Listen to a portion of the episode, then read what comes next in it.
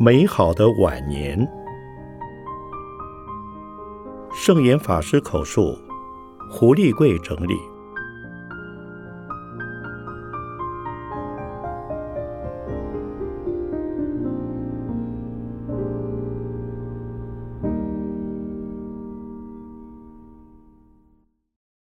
法鼓山落成开山，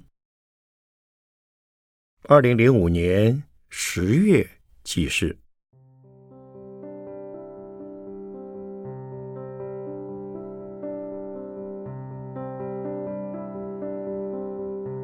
历经十六年的努力，法鼓山终于在二零零五年十月二十一日落成开山。我的心中只有感恩。法鼓山原本预定于西元两千年落成，却因为工程进度一再落后，直至二零零五年春，我说绝技不容再拖延，务必以十月为最后完工底线，而终于在十月二十一日的。观音菩萨出家纪念日当天，以一个大致完工，实际上却有部分建筑及周边设施尚待补强的面貌，宣布落成开山，进入法鼓山的新纪元。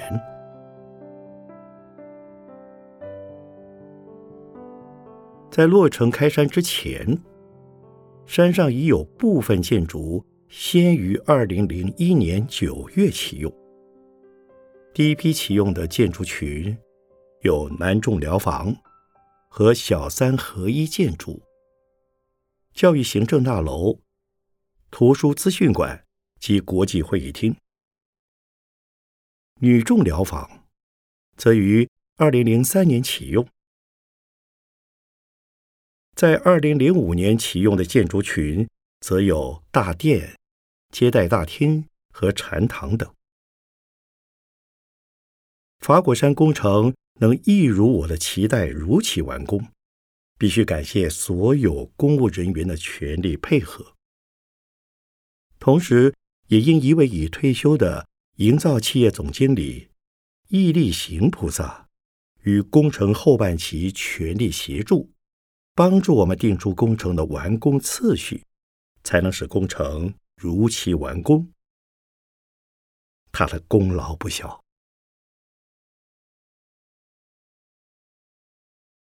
但是我没想到的是，在开山前的一个多月，我害病了，而且是突然害病，而住进台大医院。所堪心庆的是，落成大典期间，我的身体状况还不差，喜甚也很顺利。因此，我的几次公开谈话及大众眼中所见的我，虽不是中气十足，还不至于病容憔悴，甚至有媒体形容我容光焕发，真让我感谢。尤其在落成大典的活动上，虽有少数的人知我害病，多数的人则不知情，而知我害病者。大抵从媒体上尚看不出我是害了重症。对法鼓山来说，落成开山是一个新纪元，是法鼓山的开始。此时此际，我必须打起精神，表现得神采奕奕，不可让人读出我的病容，而且是个刚从医院请假外出的病人。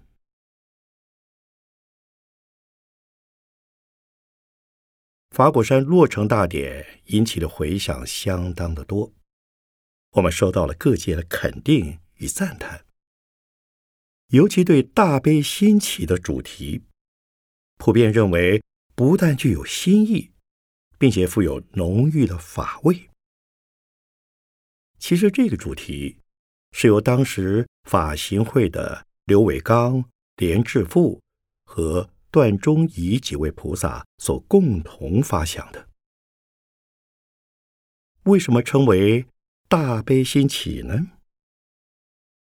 因为法鼓山是个观音道场，观音道场落成之时，便是大悲愿心升起之时。法鼓山的落成，一方面要感念观音菩萨的感应，成就法鼓山出现的因缘；同时，也祈愿所有信众及全球人士都能学习观音菩萨的精神，发起平等无私的广大悲心来，使得我们的人间普皆人品提升，共同成就美好的净土。大典上所呈现的“大悲心起”四个大字，则出自书法名家董阳姿女士的墨宝。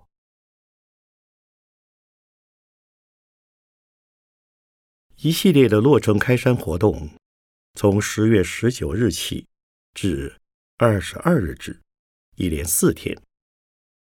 这段期间，我是每天出席，每场都做了致辞。揭开序幕的是十九日晚间，于台北圆山大饭店举行的迎宾晚宴。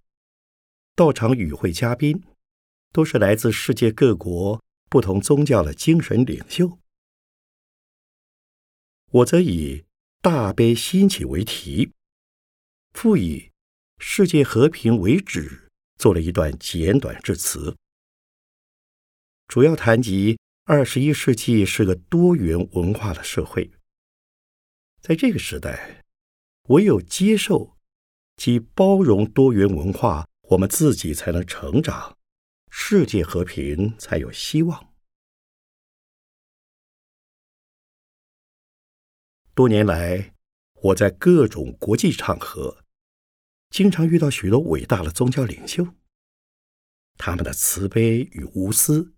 常让我觉得他们也是佛教徒。我曾听到一位穆斯林学者谈起所谓的圣战，他的意思乃是战胜自己内心的邪恶。这在佛教也有类似的看法。佛经中提及有一尊佛，名为斗战胜佛。而斗战胜佛所要降服的对象无他，乃是自己的心。如何降服自己的心呢？便要有慈悲和智慧。在佛法来讲，唯有当我们对他人付出的关怀越多，方能使他人能够接纳我们。这才是降服的真意。其实，这天在我右侧属膝上的插管仍在，我必须坐在椅子上谈话，这使我觉得很失礼。另一方面，尽管我的致辞已非常精简，可是台下知我病情者仍是替我捏了一把冷汗，他们担心会有什么状况发生。也从这天开始，我的喜肾。已改换至左手腕的瘘管进行透析，而在我右腿上的管子终于可以拔除，这是让我非常欣喜的事。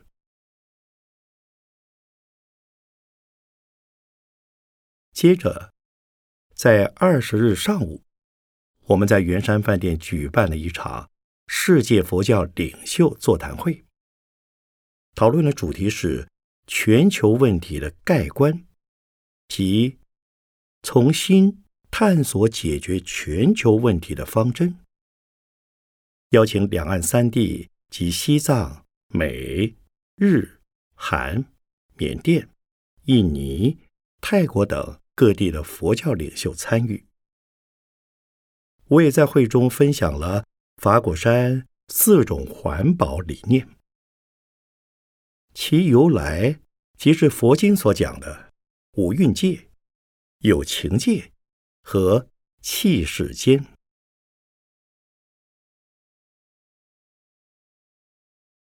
十月二十一日星期五上午九时起，法鼓山落成开山大典于法鼓山大殿举行。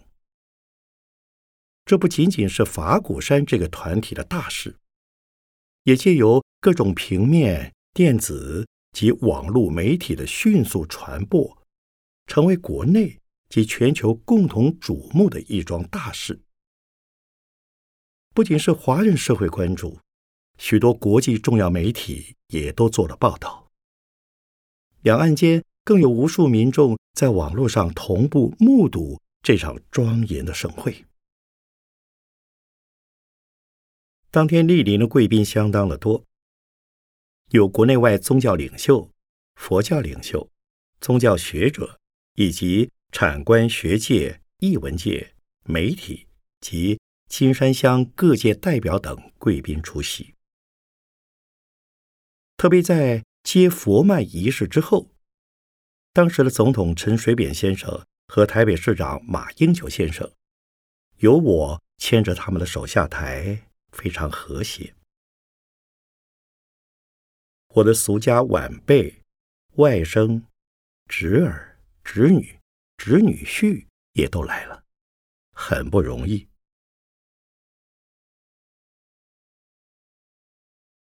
当天的佛像开光仪式，邀请到十八位国内外教界的诸山长老，为全山的六座佛像开光主法。我则与仁俊长老、守成长老、真华长老、静心长老、元宗长老、明义法师、圣辉法师、心定法师及广生法师主持大殿三宝佛的开光仪式。由于我是主持人，就站在台前的正中心位置，其他几位长老贵宾。则分别立于我的左右两侧，而当司仪唱出“诸山长老礼佛三拜”时，我非拜下不可。当时在台下的刘伟刚菩萨，他非常担心，我才刚刚拔掉右腿上的管子，此时要礼佛拜下，有信我的伤口可能会出血。真是菩萨保佑，我完全没有事的。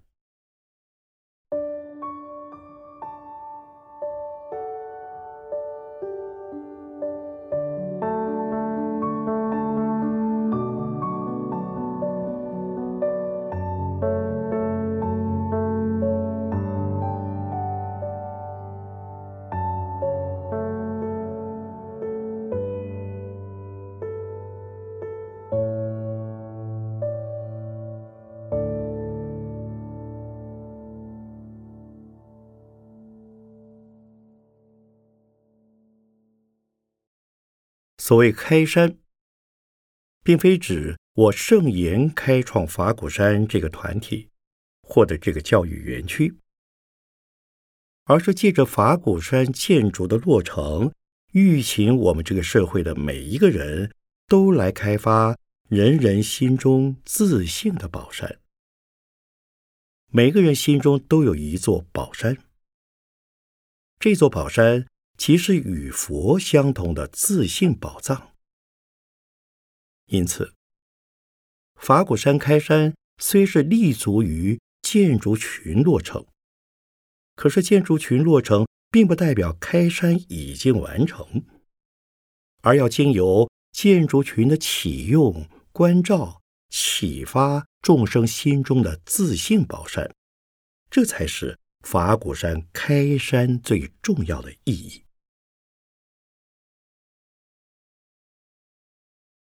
二十二日上午，圆山饭店另有一场世界宗教领袖座谈会，邀请到佛教、印度教、东正教、天主教、伊斯兰教与犹太教等世界宗教精神领袖云集台北。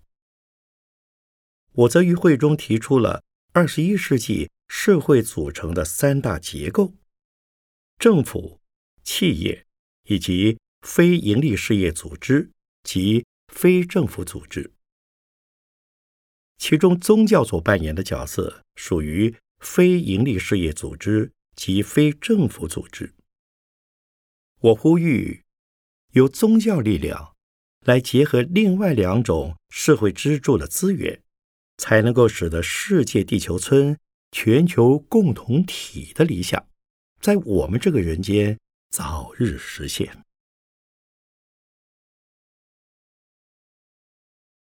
此外，二十二日晚间有一场大悲兴起音乐感恩晚会，在台北国际会议中心举行。这是以音乐会的形式来表达法鼓山开山的感恩。这场晚会焦点是一位来自中国大陆的音乐神童扭牛表演钢琴独奏。这位小菩萨名叫。张胜亮是个音乐天才，当时还只有八岁大，钢琴弹得极好，台风也很稳健。他表演结束后，主持人叶树山菩萨要他代表全场观众给我一个拥抱，祝我早日康复。而扭牛真的跑上观众席来抱我一下，还叫我一声圣严爷爷。这蛮有意思的，让我很感动。日后，牛牛也给我写了信，感谢我们的邀请。他是个很有礼貌的孩子，愿他长大以后能成为世界级的音乐家。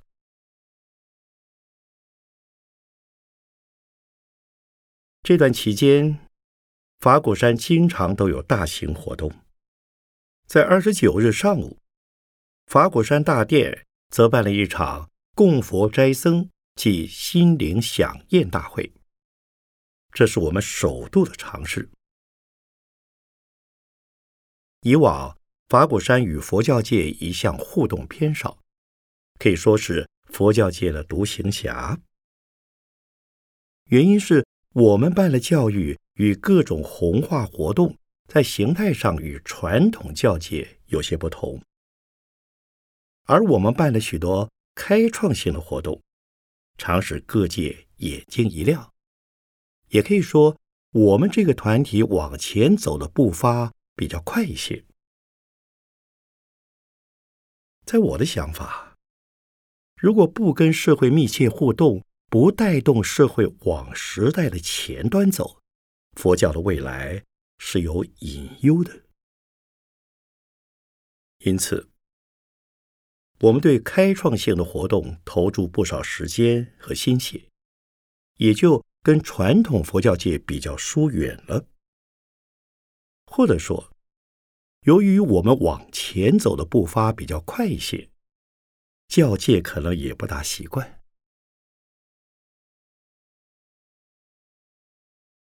在法鼓山落成以后，我们希望与教内的诸山长老及法师多一点互动，便想起多年来台湾北中南各地的许多道场都在办斋僧大会，与僧众结缘，因此有了办斋僧的想法。可是有此想法，还需要有方法。由于过去我们从未办过类似的活动，必须请教高明。为此，我曾特地拜会静心长老，向他请教怎么找人，如何成事。长老推荐他的法子，高雄县佛教会理事长新茂法师为我们指导。谢茂法师也参加了我们的落成开山大典，斋僧大会则由他全程指导。他也带来几位法师协助我们开了几次筹备会，另外也敦聘广慈长老协助指导。后来我们真的办起来了。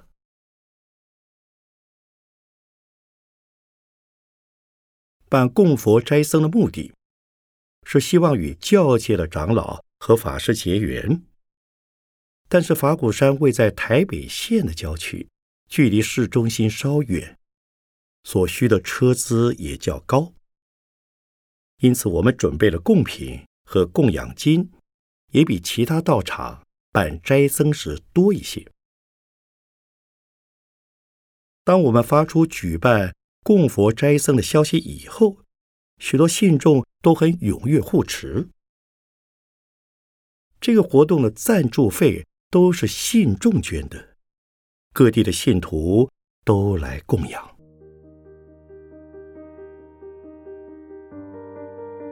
二十九日的供佛斋僧大会，是由全体出席的出家众一起上供。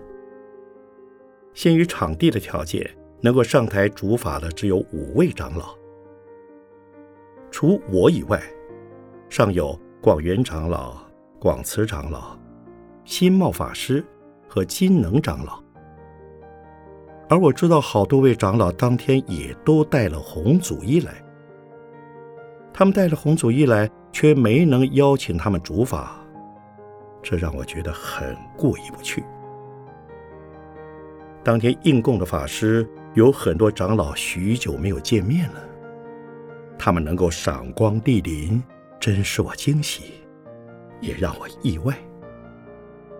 法果山平时与教界鲜少互动，而法果山落成以后，长老法师们愿意欢喜前来，真让我感谢。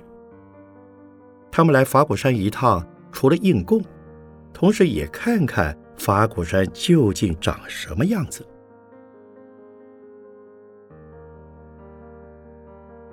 当天出席的出家众多达一千七百余位，是法鼓山有史以来最多的一次。我们也安排约一千八百位义工做接待服务的工作。如此规模，更胜落成开山大典，可见得我们对斋僧大会的重视，也是我们的光荣。